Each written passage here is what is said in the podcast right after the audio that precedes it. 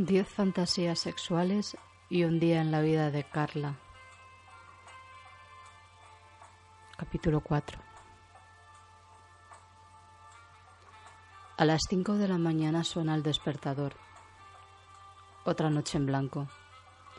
Mira a la mujer que tiene a su lado. Duerme con el ceño fruncido. Hasta dormida parece enfadada. Le pasa la mano por el rostro con una leve caricia y ella se revuelve como una gata. Alberto y Mónica llevan casados una década. No tienen hijos y son felices, si es que la felicidad va unida a tener un trabajo y una casa digna. Viven en Chile, donde a él le surgió una oportunidad laboral. Mónica le siguió con más resignación que pasión. No le gustaban los cambios. Solo se había producido uno en su vida desde su traslado. Había perdido todo interés por el sexo. A veces pensaba que era su manera de castigarle, pero ni le gustaba el país ni su nuevo trabajo donde cuidaba de unos niños.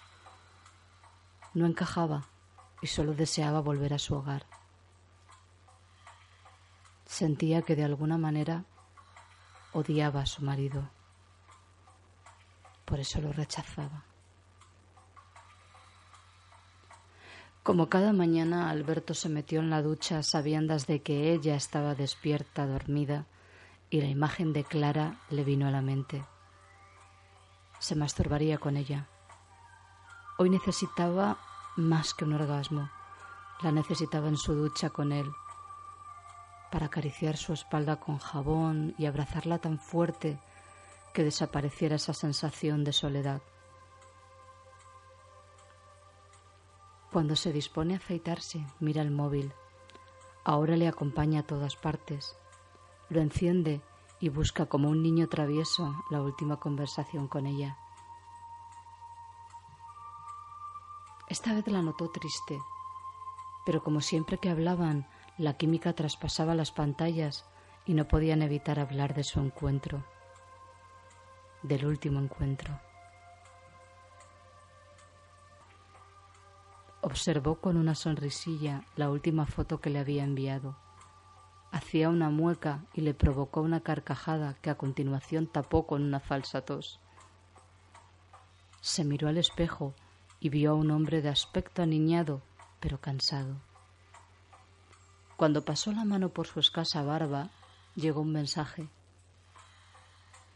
Buenas noches. Era ella. Otra vez andaba desvelada. Sintió los mismos nervios que un adolescente y le contestó. Buenos días, preciosa. ¿Por qué no duermes? Se me agotó el sueño. Pensaba en ti, pero no imaginé que contestarías. Él sonrió. No quiero ir a trabajar. Y con mucho cuidado le dio a grabar. Tengo ganas de volver a verte y cogerte hasta que me pidas que pare, susurró. Carla sintió que esa voz era adictiva. Siempre lo había sido. ¿Estás pensando en la próxima cita? escribió. No, le respondió él. Estoy pensando en ahora, en que tomes un avión y en que vivas conmigo para follar todos los días y ser felices. Nos equivocamos al elegir. Nos equivocamos al elegir quién duerme con nosotros cada noche. Miró el reloj. Era tarde y aún no se había vestido. Lo hizo con prisa y sin dejar de mirar el móvil.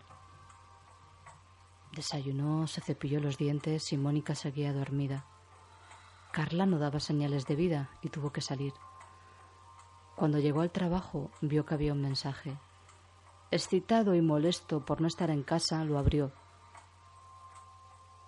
A ver.